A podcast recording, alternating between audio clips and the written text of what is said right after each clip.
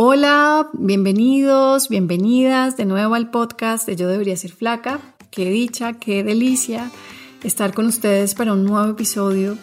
Yo soy Camila Cerna, soy coach, escritora, bloguera, me dedico a conversar con las mujeres sobre su relación con la comida y el cuerpo y eso hacemos en este espacio. Conversamos sobre estos elementos tan importantes de vivir, el cuerpo, la comida, pero que se nos enredan con la cultura que nos va diciendo cómo deberían ser, todas las plantillas, todos los mandatos, y la idea es quedarnos con algo que nos sirva más. Caracol Podcast presenta Yo debería ser flaca con Camila Serna. Y hoy quiero presentarles a alguien, se llama Andrea Sarmiento. Yo conozco a Andrea hace unos años y he tenido el gran, gran honor de verla cambiar profundamente. Así que si tú estás en un momento en que tal vez te sientes atascada o no sabes si vas a poder cambiar, si crees que tus maneras están muy enquistadas, pues este es un episodio para ti, para que veas que sí hay posibilidades. Es muy maravilloso oír a alguien que ya no se come los cuentos de insuficiencia, o al menos se relaciona con ellos de una manera completamente diferente, porque no, no estoy diciendo que Andrea tenga todo resuelto, pero la manera como los ha volteado, como se ha podido repensar a ella misma, sí es muy inspirador. Y todo esto obviamente no pasó de la noche a la mañana, ha sido un proceso muy deliberado, consciente que ella ha elegido de entablar una relación vital con elementos que le han costado, que seguramente todavía le cuestan, como su soledad, como sus deseos de encontrar pareja, su cuerpo, y cómo los vuelve arte, los vuelve textos, palabras y se reescribe a ella misma, ¿no? Bueno, Andrea publicó un libro que se llama Cartas sin remitente, que fue un ejercicio íntimo en el que se liberó de muchas cosas y también ella cuenta cómo al sanar una lucha con la comida y con el cuerpo, sobre todo con el cuerpo en el caso de ella, se libera un espacio gigante de creatividad, de tiempo, de recursos. Y en ese espacio gigante ella escribió un libro que todavía ella se asombra de haberlo hecho, de haber visto que de verdad es mucho lo que nos pesa encima, lo que nos sofoca, una lucha con el cuerpo porque no nos deja hacer nada más, porque no tenemos la, la banda ancha como para soltar toda nuestra creatividad porque estamos todo el tiempo pensando en cómo solucionarnos, cómo vestirnos para que no se nos vea el gordito, qué pasó en la foto, cómo nos vemos. Bueno, estas actitudes que conocemos muy bien que vienen de la mano de una lucha con el cuerpo. Bueno, André la veo curiosa de su propia vida, de qué puede escribir ahora, qué puede crear. Está aprendiendo mucho de feminismo, eh, de literatura y sobre todo de qué pasa, como les dije, cuando quitamos esos obstáculos que nos enseguecen de una lucha con el cuerpo y nos quedamos con nuestra potencia, ¿no? con nuestra capacidad para crear, para soñar, para hacer arte. Así que bueno, aquí los y las dejo con Andrea Sarmiento. Hola André, ¿cómo estás? Bienvenida a este espacio de Yo debería ser flaca. Me siento muy en confianza hoy Andrea y yo nos conocemos ya hace rato, nos conocemos bien y estoy muy contenta de tenerte acá. ¿Cómo estás? Ay, bien, Cami, muy feliz. Súper feliz de estar aquí en este espacio. La verdad es que sí, para mí estos últimos dos años han tenido un cambio trascendental eh, en mi vida y en la forma en que me veo a mí misma gracias a, a, los procesos que hemos hecho juntas. Entonces, pues obviamente estoy muy feliz de acompañarte en este espacio. Bueno, vamos a entrar en eso de trascendental porque sí me interesa que cuentes un poco de eso. Eh, bueno, vamos a hablar un poquito de todo, pero antes cuenta un poco a la audiencia de ti, un poquito de ti. Bueno, pues yo soy Andrea Sarmiento yo trabajo y digamos que toda mi carrera profesional la he tenido en el mundo de la publicidad y el mercadeo y digamos que toda la vida eh, he trabajado en eso y me he enfocado en eso. Y digo que estos últimos dos años han sido trascendentales porque mm, comencé a explorar un lado creativo que si bien ha sido muy nutrido por el mercado y la publicidad, Nunca lo había explorado en la profundidad que lo exploré en estos dos años y fue básicamente el activador de esa exploración creativa que se dio a través de la escritura fue gracias a los procesos que hice contigo y puntualmente yo digo que quien, o sea, quien logró activar ese proceso de autoconocimiento a través de la escritura fuiste tú al presentarme un mundo en donde no existían cuerpos perfectos. Es más, lo pongo en el, en el epílogo del libro diciendo que sí, o sea, si yo no hubiera... Habla un, poco de eso también, ¿no? De mi libro, sí. Si yo no hubiera trascendido esa relación tan mala que tenía con mi cuerpo, posiblemente yo no hubiera escrito un libro y hoy en día no tendría un libro publicado.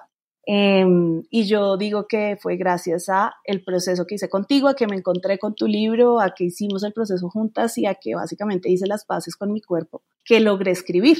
Y pues sí, ya digamos que yéndonos al libro, yo toda la vida he estado muy pegada a la literatura y leo, soy adicta a la, lectura básicamente porque para dormir necesito leer. Y siempre había escrito pero más como en diarios, digamos que yo nunca había compartido nada de lo que escribía en mis diarios, pero desde que hice las paces con mi cuerpo sentí que se liberó mucha energía, digo que es energía creativa, porque fue mágico el momento en el que yo dejé de pensar en dietas, en calorías, en toda esta culpa, esta vergüenza que genera el hecho de no tener un cuerpo normativo y poner toda la energía que uno tiene en eso, uno vira toda esa energía y se da cuenta que es un montón de energía que puedes usar en otra cosa. Yo la, la enfoqué en la escritura, me dediqué a escribir durante nueve meses, ocho meses y en ocho meses saqué un libro que yo la verdad es que nunca pensé que, o sea, como que es increíble la cantidad de energía que uno gasta y que uno desgasta en la vergüenza y en la culpa de un cuerpo o de un complejo que uno tiene. Porque pues saqué un libro adelante en ocho meses y se dio gracias a esto, a hacer las paces con mi cuerpo y a liberar toda esa energía que tenía ahí como condensada. ¿Qué es eso de hacer las paces con el cuerpo, André, para ti? ¿Cómo lo explicarías? Porque tal vez es diferente para todo el mundo, pero para ti, ¿cómo es? Sí, yo creo que es diferente para todo el mundo. Para mí fue el, el, proceso de entender que yo no tenía que cumplir con ciertas medidas y que estaba bien aceptarme tal y como era. Ese creo que fue como lo que más me costó de todo este proceso, era entender que puedo elegir vivir mi vida con el cuerpo que tengo hoy en día y que no tengo que demostrarle a nadie ni a mí misma que estoy constantemente tratando de ser flaca, ¿no? Eh, porque yo por ahí vi en algunas, no sé, como en, en Instagram o en alguna de estas plataformas, que todas las personas que estamos gordas, si no hemos adelgazado, tenemos que mostrarle al mundo que estamos haciendo el intento y entender que yo no tenía que demostrarle a nadie nada. Fue difícil y sobre todo a mí misma, o sea, como esa conversación interna de tu cuerpo está bien, tu cuerpo está sano, no necesitas aguantar hambre, no necesitas mutilarlo, no necesitas hacer nada que vaya en contravía de tu bienestar mental o física para lograr tener esas medidas o ese peso. Para mí eso es hacer como las paces con el cuerpo. Hoy en día, después de dos años de trabajar en esto, y creo que uno nunca termina de trabajar en esto, ¿no? O sea, tampoco es que ya gane la batalla, no. Yo siento que es un tema de todos los días. Pero para mí así es como lo puedo como comprimir. Que ya dejaste de estar como en ese eterno lugar de transición hacia la versión delgada que, que prometen y, y no existe tal versión delgada Mm. Eh, y abandonar como si es ese lugar de tránsito y decir, no, ya está, lo que, lo que soy es, es, lo que es. Y desde ese lugar es donde llega esa creatividad, ¿no? Exacto. Y sabes que también fue muy duro dejar atrás la vida que me prometía ese cuerpo. Claro. Sí, el acceso a, a los privilegios de este mundo. Sí, sí, porque yo creía que si yo adelgazaba o si yo lograba ese cuerpo que tenía en mi cabeza, al que iba a llegar en algún momento de mi vida, iba a lograr todos esos proyectos truncados que tengo. En el momento en el que yo renuncio a ese cuerpo, renuncio a que ese cuerpo me va a entregar esos proyectos y comienzo a darme cuenta que esos proyectos o no eran realmente lo que yo quería o un cuerpo no me va a entregar, por ejemplo, que tú y yo lo hemos hablado un montón, la vida en pareja que yo quiero. Yo le echaba la culpa a eso, ¿no? Yo siempre pensaba que por el hecho de no tener ese cuerpo eh, que tenía en mi cabeza, ese cuerpo soñado, ese cuerpo ideal, no tenía la vida en pareja que yo quería. Cuando renuncio al cuerpo ideal, me doy cuenta como yo todavía quiero esa vida en pareja y pues resulta que es que el cuerpo no me iba a dar eso. ¿no? Entonces como que me toca comenzar a entender la vida desde una realidad mucho más cercana a mí, a lo que estoy viviendo actualmente. Claro, y, no es fácil. tengo varias preguntas. Primero sobre tu libro, de qué se trata, cuéntale a la gente cómo se llama y, de qué se trata el libro, y también sobre la creatividad, como, como ese proceso eh, tan interesante. Yo también escribo y, y no, es, es como parir, es, es difícil, pero es bien bonito. Te quería preguntar sobre tu proceso creativo, cómo es. Pero primero háblanos de tu libro. Bueno, pues mi libro se llama Cartas sin remitente. Es un libro que es una recopilación de 17 cartas que digamos que son, si le queremos poner una etiqueta, digamos que en toda esta taxonomía literaria son ensayos que se dirigen a conceptos, a conceptos con los que normalmente estaba en conflicto o estoy en conflicto todavía. Eh, entonces, como la, soledad. sí. La soledad puntualmente en términos de pareja, como la incertidumbre. Este libro yo lo escribí en medio de, de la pandemia, entonces para mí convivir con la incertidumbre era muy difícil. Es más, me acuerdo en alguna conversación que tú y yo tuvimos que tú me dijiste, André, tienes que aprender a vivir con la incertidumbre. Y a mí eso me pegó así como, fue como una espada horrible porque yo decía, no puede ser que yo tenga que convivir con esto. Entonces, una, una de las cartas... Porque la naturaleza de la vida. exacto, exacto. Sí, no, pero yo no sabía eso, como que no lo había ni siquiera pensado. Entonces fue muy duro escuchar eso y, y cuando ya como que pude como tramitarlo y pensar en eso y como hacer como este proceso de abrazar la incertidumbre, hice la carta. Hice la carta, me despedí de mi cuerpo soñado. Ese fue uno de los ejercicios que tú y yo hicimos que termina siendo una de las cartas que hace parte del libro. Eh, una carta que me hace mi cuerpo a mí. Evidentemente, este libro recopila gran parte del proceso de hacer las paces con mi cuerpo. Y es literatura intimista, por supuesto. Esto es súper íntimo, es, son experiencias por las que yo he pasado que yo pensé que solamente yo pasaba, ¿no? Y cuando publico el libro me di cuenta que mucha gente se siente identificada con lo que yo escribo ahí.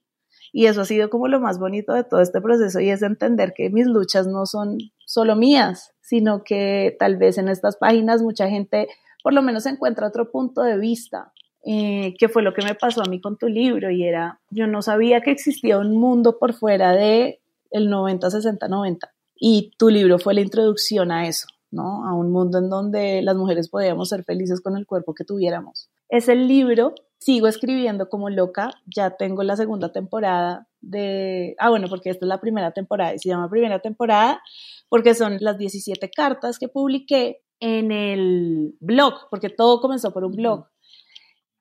Y yo seguí publicando en el blog y ya existe una segunda temporada con 17 cartas más. Y en este momento estoy escribiendo una novela.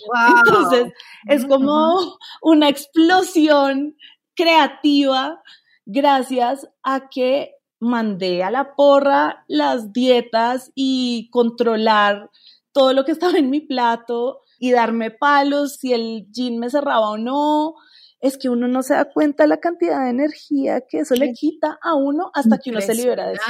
Es que lo que dice Naomi Wolf es verdad, eso es un sedante, es que las mujeres andamos hipnotizadas. hipnotizadas con ese body checking, que es eso de mirarnos en el espejo y revisarnos si se nos salió el gordo, si, si el brazo está ancho o no. Lo que se va de energía, eso es una fuga. Es horrible. Una fuga energética muy brava. Y uno cree que no, yo creía que no, yo creía que yo estaba, que estaba bien, ¿no? Que... Pero estabas haciendo algo al respecto de un problema que había que solucionar, como si uno fuera un problema. Exactamente, exactamente. Ese es el tema, que hasta que uno se da cuenta que no hay problema en el cuerpo de uno, uno no se da cuenta de la cantidad de energía que está gastando en algo que no existe. ¿No? Como que es, es muy horrible y lo que, lo que tú mencionas que dice Naomi Wolf es comencé a meterme en el mundo del feminismo gracias a ese proceso, gracias a que entendí lo sedadas que estamos las mujeres y lo como apaciguadas y todo lo que nos quita este yugo de la belleza y de que tenemos que cumplir ciertas medidas y que tenemos que estar perfectas siempre y que tenemos que cumplir con ciertas etiquetas y que tenemos y que tenemos y que tenemos. Y eso quita demasiada energía, pero yo no hubiese entrado y no hubiera investigado y no hubiera entendido ninguna de las luchas que se dan hoy en día en el mundo del feminismo si no hubiese pasado por este proceso de entender que no hay un problema en mi mm. cuerpo, ¿no? Uno cree que sí, pues porque todo el mundo está en eso toda mi familia, y, lo digo en una de las cartas del libro, toda mi familia es de cuerpo gordo, toda. Yo no conozco una abuela, tía, prima que sea flaca, no la conozco. Pero por algún motivo a todas nos parecía normal que todas estuviéramos constantemente haciendo dieta, constantemente buscando tratamientos para adelgazar, constantemente haciendo la nueva dieta, el nuevo método, la nueva técnica, todas estas torturas a las que nos sometemos para adelgazar y para ninguna era, ninguna lo consideraba un ciclo vicioso, a pesar de que siempre volvíamos al mismo peso, ¿no? O sea, nunca, en mi familia nunca hubo una historia de éxito, ¿no? Nunca. Todas siempre adelgazábamos un rato y volvíamos a nuestro peso, ¿no? Pero por algún motivo ninguna se sentó a pensar como, venga, eh, ¿tiene algún sentido esto que estamos haciendo? Y simplemente perpetuamos eso hasta que yo, sinceramente, yo no me senté a pensar por un tema racional y, venga, pensemos en la racionalidad de esto. No, yo me senté y mandé a la porra las dietas porque es que me cansé. O sea, a mí me ganó el cansancio, mm. ¿no? Eh, y ya después uno comienza a racionalizar todo y dice como, que es esta locura en la que vivimos, ya cuando uno está fuera, pero si tú estás adentro es difícil ver eso. ¿Cómo reacciona tu entorno que sigue como en ese tránsito de la búsqueda de ese cuerpo ideal ante ti, que lo abandonaste, que te dicen, o se dan cuenta o qué ha pasado por ahí? Pues no, no lo entienden. Normalmente, o sea, claramente la que estoy mal soy yo la que cuando, cuando tu entorno completo sigue en esta búsqueda de, de, ser flaco por algún motivo, de cualquier medio, todo es válido. La persona que se para y que, y que dice, yo soy gorda y estoy bien así y no me interesa gastar mi energía en dietas o en métodos para adelgazar, no lo comprenden. Es incomprensible ya digamos que ya no se meten conmigo porque nuevamente todo este proceso de escritura que es finalmente lo que sale a la superficie habla mucho del cuerpo pues porque bajo la superficie han habido dos años de pensar y racionalizar todo este proceso y de aceptar y de amar mi cuerpo y yo ya lo tengo muy arraigado en mí. Entonces es muy difícil entrar en un debate conmigo acerca del tema, entonces ya ni siquiera lo mencionan. Pero lo que pasa es que yo sí me vuelvo un como un factor externo en las conversaciones que se dan alrededor de la familia y es, no, y si vio como, yo no sé quién cita se engordó, no, y si vio cómo está de gorda, yo no sé quién cita, entonces sí me pasa que yo siempre pongo como ese punto de vista externo como, pero está bien, o sea, en términos de salud mental y física está bien, sí, está muy bien. ¿Y cuál es el problema con que esté gorda? No, pues que es que está muy gorda. Y yo, pero, pero hay algún problema de salud alrededor y como que, como que no entienden, pero finalmente yo siento que soy como una outsider, ¿sabes? Como que soy la loca de la familia que la gente no entiende porque dice eso, pero yo lo que sí veo es que encuentran mucha paz y mucha racionalidad en mi comportamiento actual. Yo espero que ellos se cuestionen, yo espero que ellos, viendo cómo yo dejé de luchar y que no me siento mal si me dicen que estoy gorda, que estoy flaca. Sobre todo, sabes, Cami, algo que mm, últimamente he estado explorando un montón es el tema de la ropa. Yo estoy viendo que la ropa muchas veces es un escondite. Escondemos nuestro cuerpo con la ropa y yo dejé de esconder mi cuerpo. Y eso como que genera mucha, ¿cómo, lo podrían llamar? O sea, en, mi familia ver pues es, muy disruptivo. Completamente. Les, como que les les genera mucha curiosidad, yo creo que hasta molestia verme con una ombliguera, por ejemplo, ¿no? Em, porque yo ya muestro mi cuerpo, a mí no me da pena mi cuerpo, me daba mucha pena y por eso vivía vestida de negro y vivía con cosas grandes y todo oversize, porque la, la ropa era un escondite. Hoy en día la ropa adorna eso que yo amo tanto, que es mi cuerpo, y entre más lo muestro, más me enamoro de él. Em, entonces es, es, es, es, raro, pero sí, mi familia claramente como que no entiende muy bien esto, ¿no? Porque es que creo que soy la única que, que, que se liberó de esas cosas. Quienes están todavía en esta mentalidad, si no están haciendo dieta o están haciendo algo para adelgazar, se esconden y se sienten mal y se por debajean y, y, no se muestran. No, y en este punto tú no tienes que convencer a nadie, solo con modelar lo que estás viviendo y las posibilidades nuevas que has encontrado para ti, ellos y ellas estarán viendo esas posibilidades, les incomodará porque no están listos para como para entrar ahí, pero quién sabe, son semillitas que tú vas sembrando, de pronto de repente germina alguna en unos años, uno nunca sabe. Sí, yo, yo digamos que pienso mucho en mi sobrina y digo, bueno, qué chévere que yo no, o sea, que, que ella crezca con un modelo de mujer diferente a las que la rodean, ¿no? Como que, no sé, que, que pueda ver que una mujer puede ser feliz siendo soltera, sin hijos y gorda a los 34 años, ¿no? Que esa es como mi, mi situación actualmente y que no es la pobrecita, no era como lo que yo vi en mi casa, era esa mujer que permanecía sola y que estaba gorda, había que tenerle pesar. André, y hablemos un poco de resignificar esa soledad, ¿qué has aprendido sobre eso? Mm, un montón.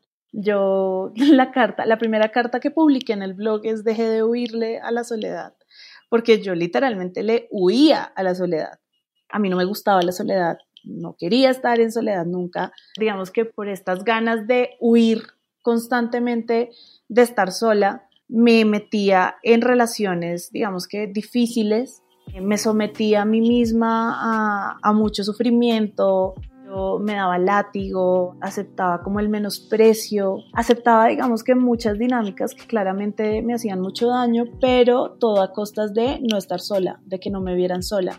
Y era muy chistoso porque ya viéndolo en retrospectiva siempre estuve sola, o sea, nunca, yo tuve una relación digamos que muy larga en términos de pareja que fue divina, pero desde ahí tuve, digamos que varias relaciones cortas, pero nada lo suficientemente serio como para yo llegar a un matrimonio con alguien o para llegar a un, cumpleaños con alguien. Entonces, igual siempre estaba sola, pero yo me metía en este cuento de que no, no, no, yo no estoy sola, yo estoy saliendo con alguien, aceptando muchas cosas que me hacían mucho daño, solamente por convencerme a mí misma de que estaba con alguien. Y cuando comencé a escribir, comencé a ver la belleza en estar sola porque básicamente porque me obligaron, o sea, porque nos obligaron a toda la humanidad a encerrarnos y estar solos, porque ya no podíamos salir, porque ya no podíamos ver a nadie, porque ya no podíamos estar en rumbas, fiestas, que además a mí me encanta salir y como en la vida social. Tuve muchos conflictos al principio, me dio duro, pero en la medida en que fui escribiendo, digamos que la escritura fue un escape de esa, no, no un escape, fue más una introspección, pero ahí me di cuenta que la soledad es, es un privilegio, en realidad. Hoy en día me cuesta mucho encontrar espacios en donde esté sola y pueda escribir. Y digo que es un privilegio porque en la soledad es donde uno realmente se conoce, es donde uno se cuestiona temas que tal vez nunca se había cuestionado. Ejemplo, en realidad yo quiero estar flaca,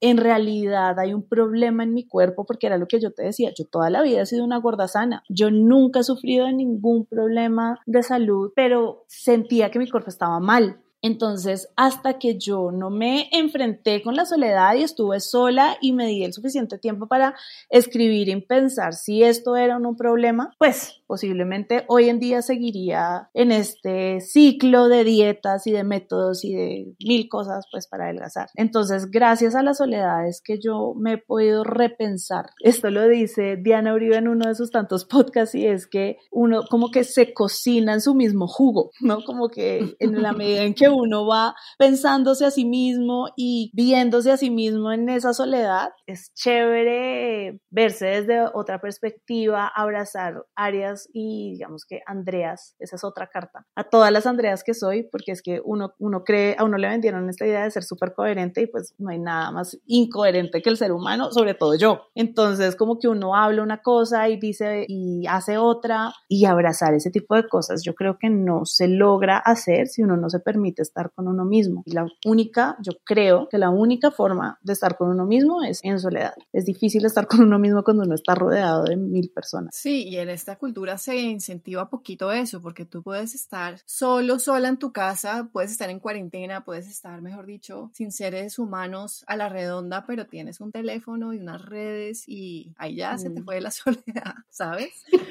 Pues entiendo, la, entretención es una trampa grande que hay que aprender a, prestar atención, porque es que esos momentos de soledad que tú estás describiendo son momentos de soledad de calidad que son de verdad, que son enfrentarse y autoconocerse, hacerse preguntas y de ahí sale algo muy chévere. Y es que también nos han vendido la soledad como un castigo, como algo malo, ¿no? Yo soy generación Disney, ¿no? Entonces yo crecí con las princesas de Disney Primero, la mayoría de malas de las películas de Disney eran mujeres viejas solas. Entonces, como que sí nos han vendido que aquel que está solo o aquel, sobre todo en las mujeres, sobre todo la soledad en las mujeres, es vista como algo malo, algo que uno debe sí o sí evitar a toda costa. Entonces también luchar contra eso que te han enseñado durante toda la vida es difícil. Por eso es que yo le huía a la soledad, porque yo no quería que me vieran como esa mujer sola. Como lo que te decía ahorita, que una mujer sola, sin una pareja, a los 34 años y con un cuerpo gordo, también puede ser una persona feliz a la que no hay que tenerle pesar, que no tiene ningún tipo de complejo, que es una opción de una vida muy chévere. Yo no viví con eso, yo no vi eso en mi familia. Entonces, pues sí, hoy en día estoy muy feliz y estoy como muy feliz conmigo misma. Y bueno, para hablar del proceso creativo, de sentarse a escribir, cómo tejes como todo esto que estamos hablando, soledad, incertidumbre, cuerpos ideales, duelos por esos cuerpos futuros que no van a llegar, cómo se tejen. Eso en tu proceso creativo y tendrán que ver estos temas con tu novela o cuéntanos un poco de eso. Yo digo que tiene todo que ver porque de ahí surge, o sea, el libro, el libro que está publicado actualmente comienza y nace, la semilla de esto es esta conversación conmigo misma acerca de mi cuerpo y acerca de cómo quiero yo establecer una relación con mi cuerpo. De ahí surge y de ahí básicamente comienzo a conectar muchas cosas. Por eso te decía que yo no comencé siquiera a estudiar o a entender todo lo que existe en el mundo del feminismo hasta que no aterricé en esta relación con mi cuerpo y me di cuenta que esa relación tan tóxica para hablar en los términos actuales que yo tenía con mi cuerpo surgió de un sistema en el que yo había crecido y que me había enseñado a odiar mi cuerpo por una forma específica, porque tenía una forma específica. Y de ahí entonces uno comienza a conectar un montón de cosas, entonces también está el tema de la mujer en soledad y toda la ansiedad que eso le genera a la sociedad. Ahí está conectado todas las ideas que tenemos del amor romántico y cómo crecimos y cómo creemos que así debería ser una, una vida en pareja. Uno, o sea, ya como que es muy difícil no ver ese tipo de, de conexiones cuando uno lee una novela o cuando uno se nutre como de la vida. Y lo que yo hago básicamente es todas esas, esos procesos y esas conversaciones mentales que tengo conmigo misma, las pongo en palabras y sí, en una hoja. Gracias a Dios y gracias al cielo y gracias a todo el proceso que hice durante estos dos años, tengo la energía suficiente para sentarme a escribir. Porque nuevamente, volvemos a, al punto del principio y es, si yo siguiera en este ciclo de la dieta, la caloría, no comer, pues claramente si uno no come, uno tiene hambre y no puede pensar en nada que no sea comida. Cuando uno, cuando uno deja de pensar en comida, pues puede sentarse a pensar en uno, en las conexiones que uno puede hacer. Ahorita estoy leyendo un libro buenísimo que se llama Vean ve mis nanas negras de Amalia Luposo y es una autora de Chocó que habla de un montón de dinámicas que existen y ahí uno ve muchas conexiones con el proceso propio, pero es que yo no tendría capacidad de hacer ese tipo de conexiones si estuviera pensando en comida o si estuviera pensando que es que no me cerró el jean hoy o si estuviera pensando, no, entonces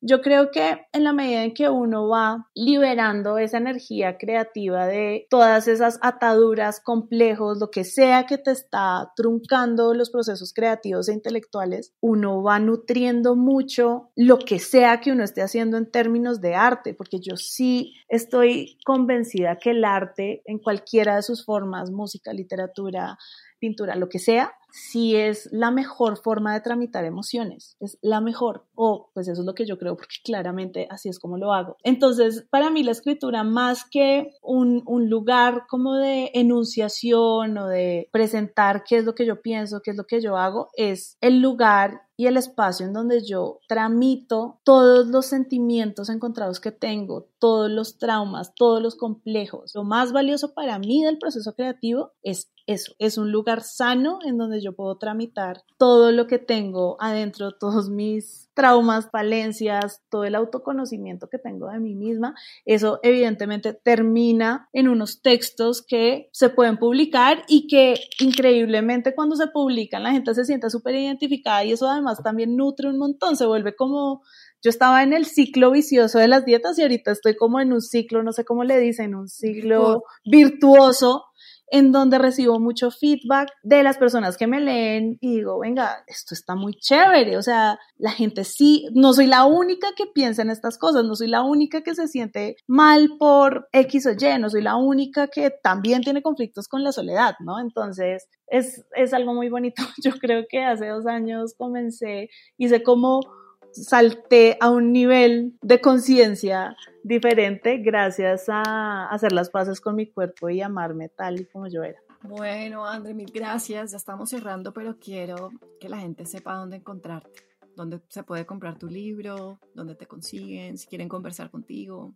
¿Cómo se hace? Bueno, pues el libro lo consiguen en la Librería Nacional, está en prácticamente todas las librerías nacionales del país. También lo pueden encontrar en Amazon y en Apple Books. Eh, también claramente tengo redes sociales, son un poco largas, pero es cartas.sin.remitente.as en Instagram. También estoy en TikTok, también está el blog. Actualmente estoy publicando fragmentos que pueden convivir solos, digamos que vivir solitos de la novela que estoy escribiendo. El blog es cartasinremitente.com y también hay cuentos. Ah, y yo veo que estás haciendo como unos comentarios de libros porque ahora estás hablando de Marvel Moreno, ¿cierto? El club de lectura, ya he tenido tres clubs de lectura de mi libro en la empresa. Apenas se enteraron que yo había escrito un libro, hicieron uno he tenido otro par con varios grupos de, amigas que se han sentido como súper identificadas con el libro y me dijeron como por favor hagamos un club de lectura, invitaron amigas y tal, y eso se quedó, entonces terminamos de hacer el club de lectura con mi libro, Después seguimos con Muertas Chiquitas de Margarita Posada y ahorita estamos en mm. Marvel Boneno. Entonces, pues agarré todo, todas esas conversaciones, ideas, conceptos, textos, etcétera, y los estoy poniendo en TikTok. Comencé con Marvel, pero pues yo creo que voy a seguir porque a la gente le ha gustado un montón. Bueno, muy chévere, André, que sigas, que sigas en esa expansión hasta el infinito. Ha sido de verdad divino. Me agradezco mucho haber pasado por el proceso del cuerpo, de verdad, porque es un proceso de uno, es que me ha llevado a lo que tú dices, al infinito y más allá, porque yo nunca pensé que iba a estar en estas gracias a hacer las cosas con mi cuerpo. Pero ese fue el detonante de todo lo que estoy haciendo en términos de literatura. Mm. Yo nunca pensé, por ejemplo, que iba a estar en Filbo. Para mí eso fue como... Dios mío, ¿es en serio? Como que yo no, nunca, jamás en mi vida pensé eso, pero pues se dio gracias al libro y el libro se dio gracias a que hice las paces con mi cuerpo y yo por eso es que digo, sí es muy importante hacer las paces con el complejo que uno tenga. Es muy importante porque uno no sabe los procesos de liberación y de enriquecimiento personal que eso puede generar. Pero pues sí, Cami. Y todo gracias a ti, porque si no me hubiera encontrado con tu libro. Todo gracias a ti, más bien. O sea, yo que hice parte, tuve el honor de ser parte de ese proceso, pero pues evidentemente nadie salva a otra persona, ¿sabes? Eso no, no, uno participa de, pero la que detonó todo fuiste tú. Te mando un abrazo, mil gracias por tu tiempo. Bueno, Camino, yo estoy feliz. Muchísimas gracias por esta invitación. De verdad, a todas las personas que escuchan este podcast, les digo como sigan escuchando este contenido porque no saben lo que puede detonar en sus vidas y Y pues nada, agradecerte por, por todo, por acompañarme, por invitarme, por hacer parte de este proceso tan bonito y espero que duremos muchos años más conversando. Y escribiendo. Y haciendo cosas juntas y escribiendo, sí. Un abrazo. Chao. Chao, Cami.